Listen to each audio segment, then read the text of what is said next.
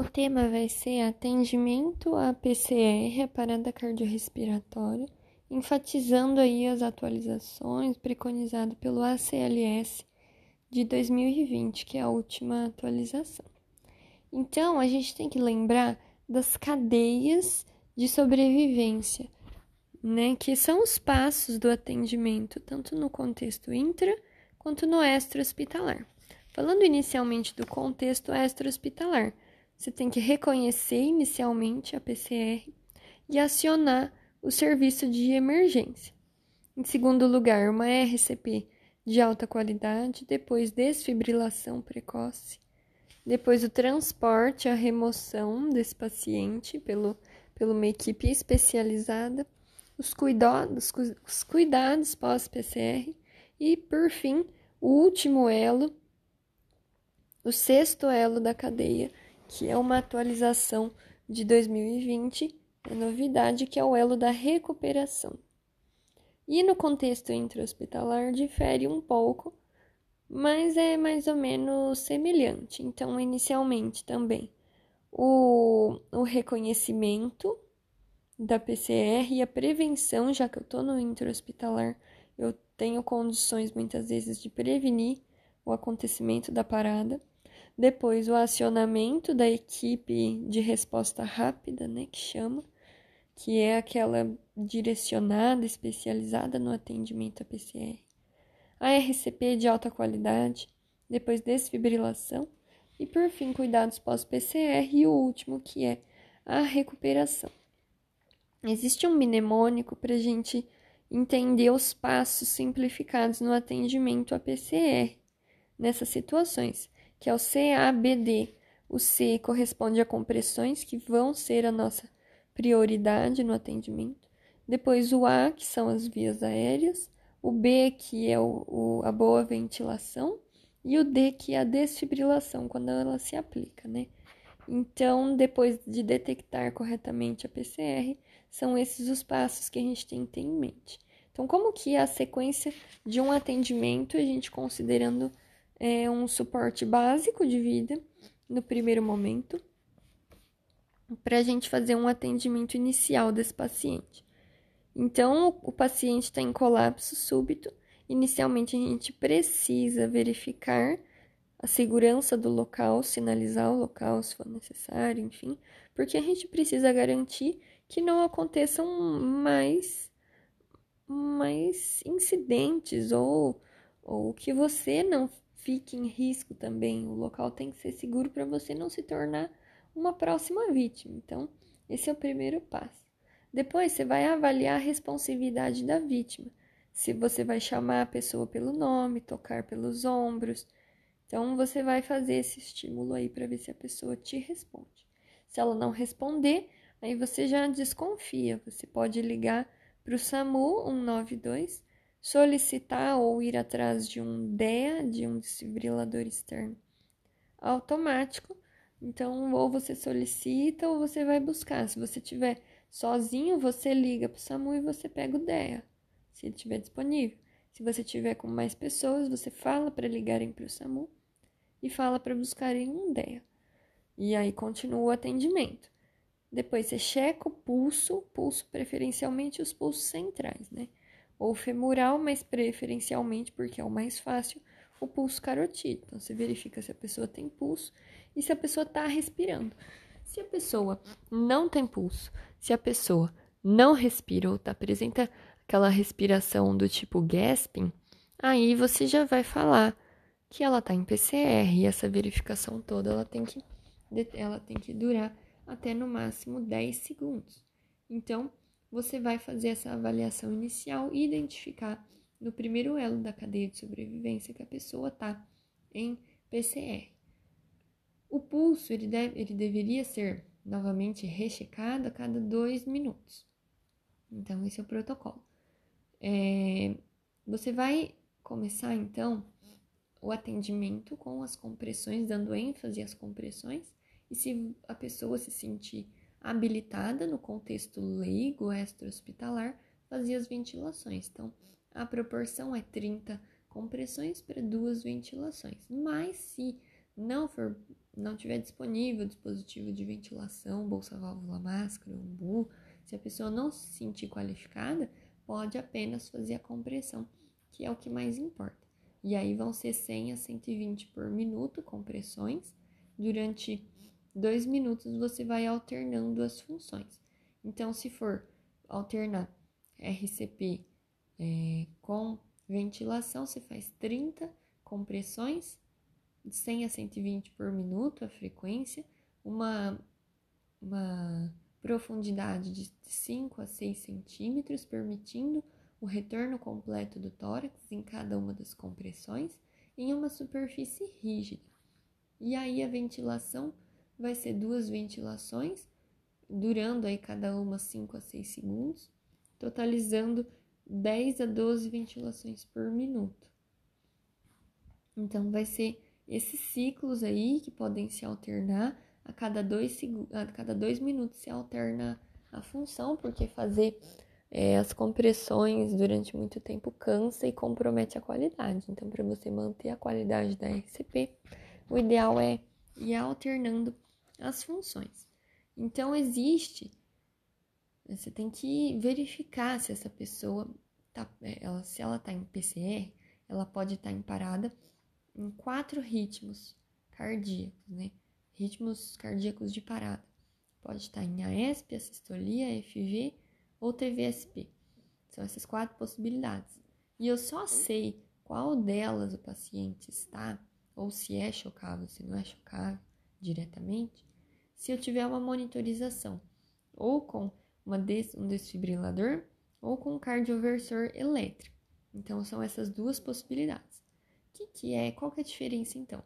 Na desfibrilação, que pode ser a manual, né, ou o, o o automático, que é aquele que conversa com você, aquele aparelhinho que ele não mostra o ritmo, mas ele já fala direto se é chocável ou não.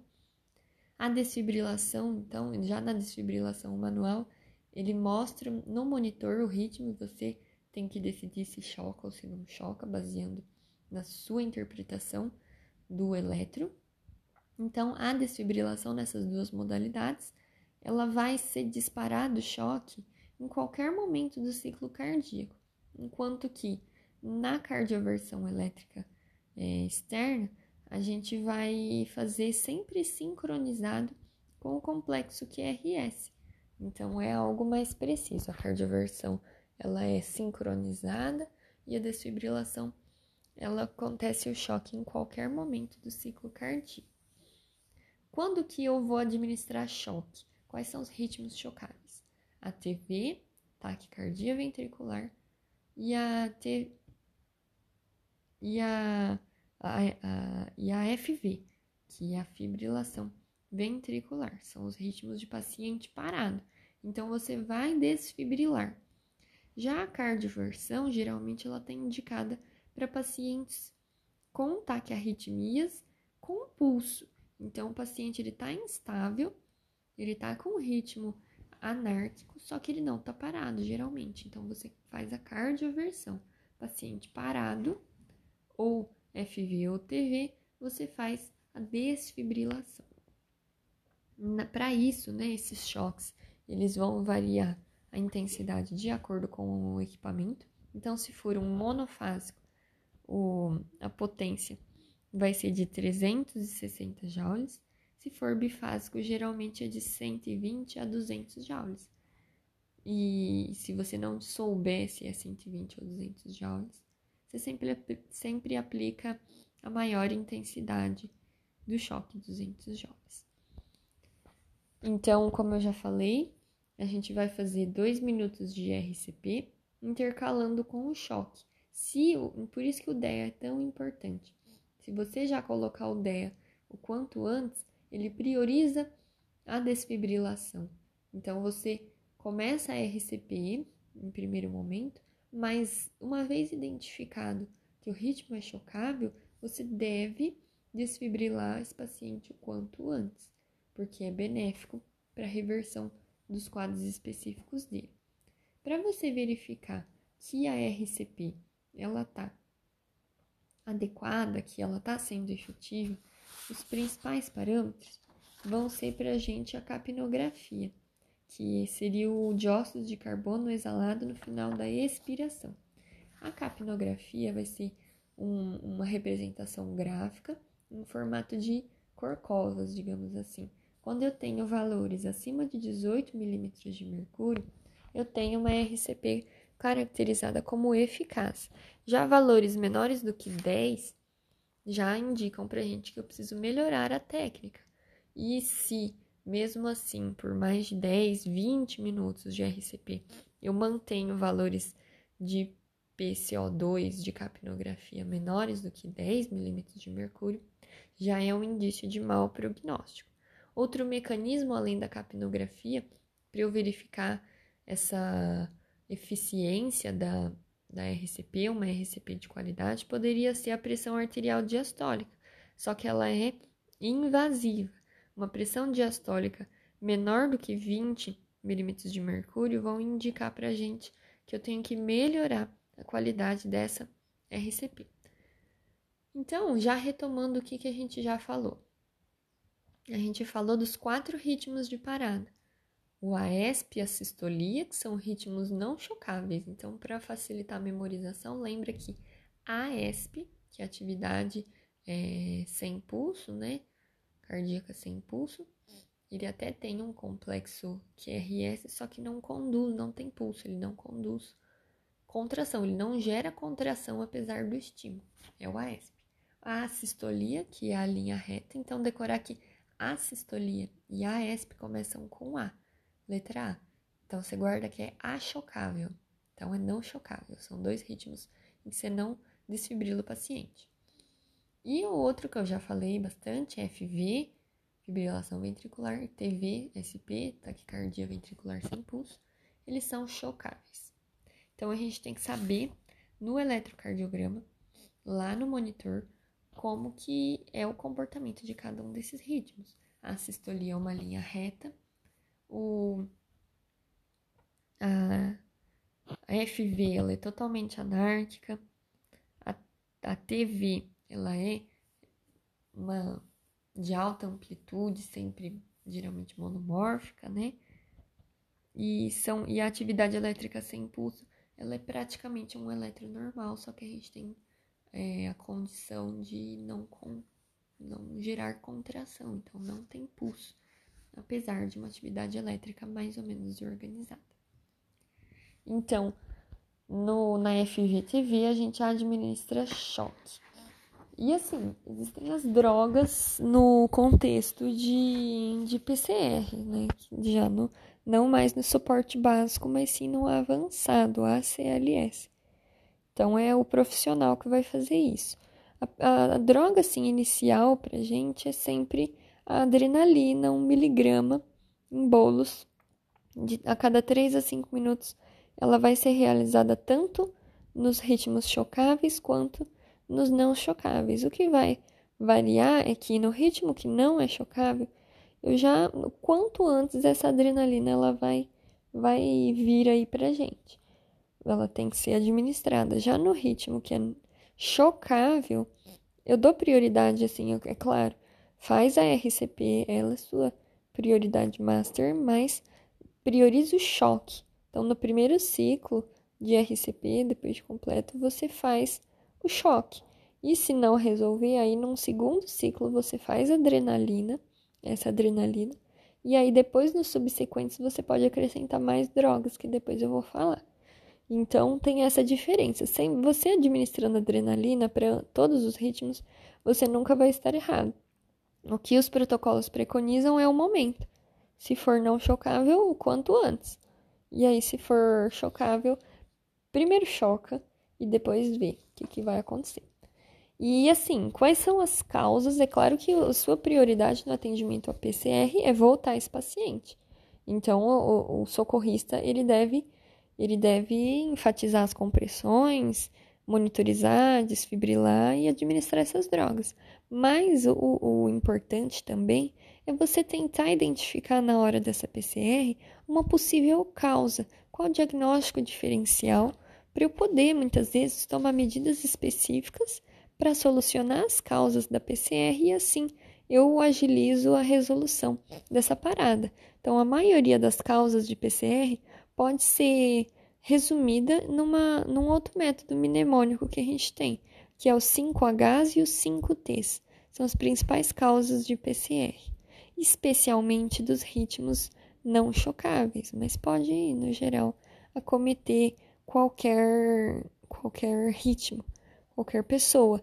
E também um detalhe importante que eu ainda não tinha falado é que a maioria dos ritmos de parada no contexto extra-hospitalar, eles são chocáveis. E no contexto intra-hospitalar, eles não são chocáveis e eles tendem a ter um pior prognóstico, principalmente a sistolia. Então, só esse detalhe aí para complementar. Voltando no 5H e 5T, então. Os 5Hs são cinco causas, então, hipóxia, hipovolemia, hidrogênio em excesso, que seria uma acidose na realidade, né? Mas para facilitar a memorização. Hipo ou hipercalemia, ou seja, distúrbios de potássio. E hipotermia, então são esses cinco Hs: hipóxia, hipovolemia, hidrogênio, hiper ou hipocalemia e hipotermia, os 5Hs. E os 5Ts, os tóxicos, então intoxicações medicamentosas, tamponamento cardíaco, tensão no tórax, que seria na realidade o pneumotórax hipertensivo, trombose coronária, que é um infarto, e o tromboembolismo pulmonar. Então, são os 5Ts e os 5Hs. E assim, como eu já falei, a desfibrilação precoce, eu tendo identificado os ritmos de FVTV, ela deve ser priorizada. E uma coisa super importante que eu ainda não tinha falado é: beleza, tava fazendo RCP, pus lá meu DEA, ele falou que tem que chocar. Dei, administrei choque no paciente. O que, que faz depois? Imediatamente após o choque, você deve retornar, voltar a fazer as compressões reiniciar essas compressões continuamente por dois minutos. Então, você não pausa depois do, do choque, você não deve pausar para verificar pulso, etc., verificar ritmo. Imediatamente você volta às compressões e daí dois minutos você vai analisar o ritmo, o pulso, não excedendo 10 segundos. Então, isso é super importante, é um peguinha que pode ser perguntado depois da desfibrilação, você tem que imediatamente recomeçar as compressões. Então, isso é super importante. Como eu já falei, em qualquer ritmo de PCR, a primeira droga vai ser sempre adrenalina, 1 miligrama, em bolos a cada 3 a 5 minutos. Nos casos de assistolia, ESP, que não são chocáveis, você já começa o primeiro ciclo a fazer essa droga. No caso de ser chocável, primeiro choca, depois no segundo ciclo você vai fazer essa adrenalina. E aí você pode repetir essa adrenalina para seja chocável ou não chocável, você pode repetindo o quanto você quiser a cada 3 a 5 minutos, vai fazendo adrenalina. Nunca vai estar tá errado. No entanto, para o fluxograma de ritmo chocável, no terceiro ciclo, né, o primeiro ciclo você só choca. No segundo, adrenalina, e aí vai repetindo ele, independente de ciclo, independente dele mudar de chocável para não chocável, nunca é erro fazer adrenalina. Mas no terceiro ciclo de ritmo chocável, se não resolver, né, obviamente, o a PCR, você pode administrar a mildarona, que é um antiarrítmico. Nesse primeiro momento, você vai fazer 300 miligramas em bolos e depois você pode repetir essa amiodarona até duas vezes, só que ao invés de 300 miligramas cada dose é 150 miligramas num quarto e num quinto ciclo. E ainda, se num quinto ciclo de RCP não resolver ainda depois das três amiodaronas, pode ser utilizado xilocaína nesses casos refratários. E lembrar que a adrenalina está sempre aí. A cada 3 a 5 minutos você vai fazendo ela, independente das doses de amiodarona. E existe uma situação específica que eu posso adotar o sulfato de magnésio. Se eu tiver um ritmo de torsades de points, que é um, a torção das pontas, é um, um ritmo específico do elétrico, a gente tem que saber identificar no monitor. Se eu tiver essa situação, para reverter especificamente essa situação, pode ser utilizado o sulfato de magnésio. Na assistolia e a ESP, a desfibrilação então não está indicada. São a maioria dos casos de PCR no contexto intra-hospitalar e o prognóstico, especialmente na assistolia, ele é mais reservado. No entanto, eu identificando um ritmo aparentemente de assistolia, ou seja, uma linha reta no traçado do monitor, eu não posso ah, de, logo de cara falar, ah, pronto, é uma assistolia, não vou chocar. Por quê? Porque pode ter erro. Eu posso, na verdade, estar tá me deparando com uma FV muito fina, uma fibrilação ventricular que ela quase não oscila, a oscilação dela é muito sutil e eu posso confundir com uma sistolia. E a sistolia não é chocável. A FV fina, ela é chocável. Então é, é muito errado você chocar um ritmo que não era chocável ou deixar de chocar um ritmo que era chocável. Então, por isso, sempre que eu me deparar com uma linha reta, que eu inicialmente penso que é uma sistolia, eu tenho que fazer aí um, uma checagem, eu tenho que realmente verificar que aquilo é de fato uma sistolia, para eu não fazer besteira. Então, é outro mnemônico, é o protocolo cagada, digamos assim. É o mnemônimo que é utilizado. Eu tenho que verificar K, H e DA. Então, é K de cabos, eu tenho que verificar se os cabos eles estão bem conectados, vai que é o monitor dele tá falho ele está mal conectado, então por isso que ele não está captando ritmo, então por isso que está linha reta. Então verificar se esses cabos eles estão bem é, conectados, fazer essa checagem. O K, o G é o ganho, então eu, eu posso basicamente aplicar um zoom nesse monitor para ver mesmo se é uma linha reta ou se é uma FV fina, então é dar um zoom nesse nessa derivação e também o, o D o KH né? É o, o dá pode ser de derivação. Eu tenho que trocar a derivação de monitorização para ver realmente se é uma linha reta em todas as derivações. Então, é o protocolo KH, verificar cabos, ganhos e o, a derivação, trocar a derivação, para você verificar mesmo se é a sistolia. Então, após dois minutos de RCP, se houver um ritmo organizado no monitor, você vai checar o pulso por no máximo demorar isso em 5 a 10 segundos. E aí, no achocável, né, nos ritmos não chocáveis, sempre adrenalina precocemente já no primeiro ciclo, 1 miligrama, e aí vai repetindo a cada 3 a 5 minutos. Uma coisa importante que assim, no Brasil não é tão não é tão recorrente assim, é menos comum.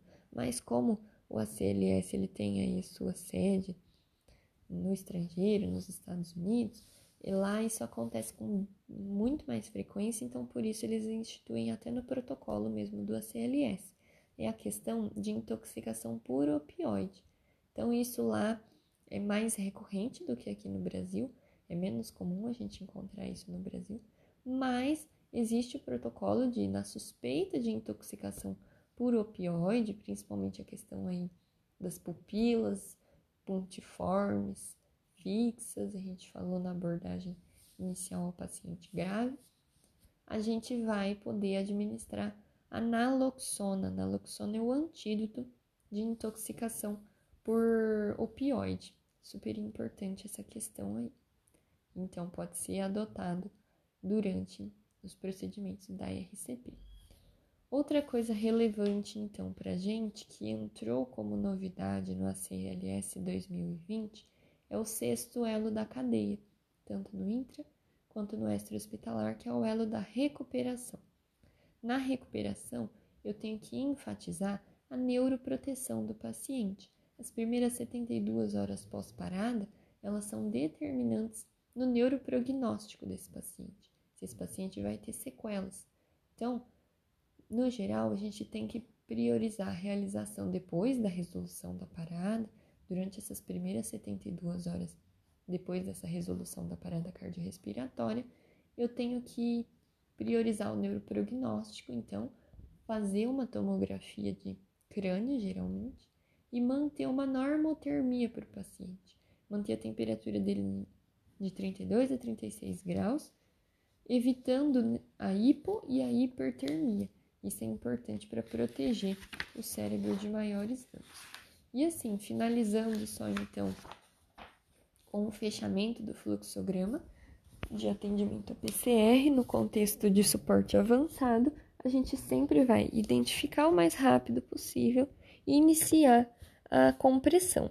Monitorar esse paciente, colocar o, desfibrilador e aí você vai ver se é chocável ou se não é chocável. Se não for chocável, é uma ESP assistolia.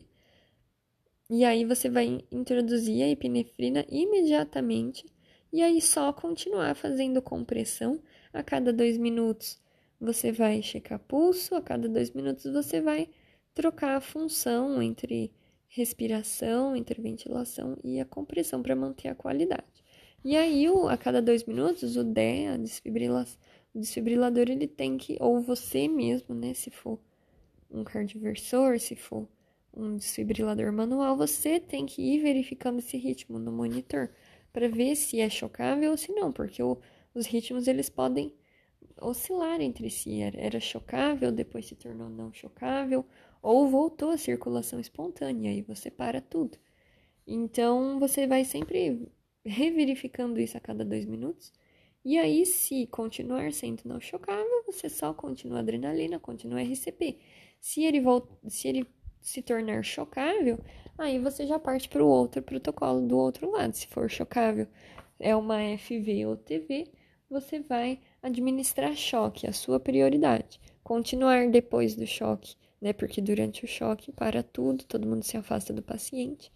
E aí, depois do choque, você volta às compressões por dois minutos. Depois, num segundo momento ainda chocável, você administra novo choque e nesse segundo ciclo de RCP você vai instituir a epinefrina, como eu tinha falado.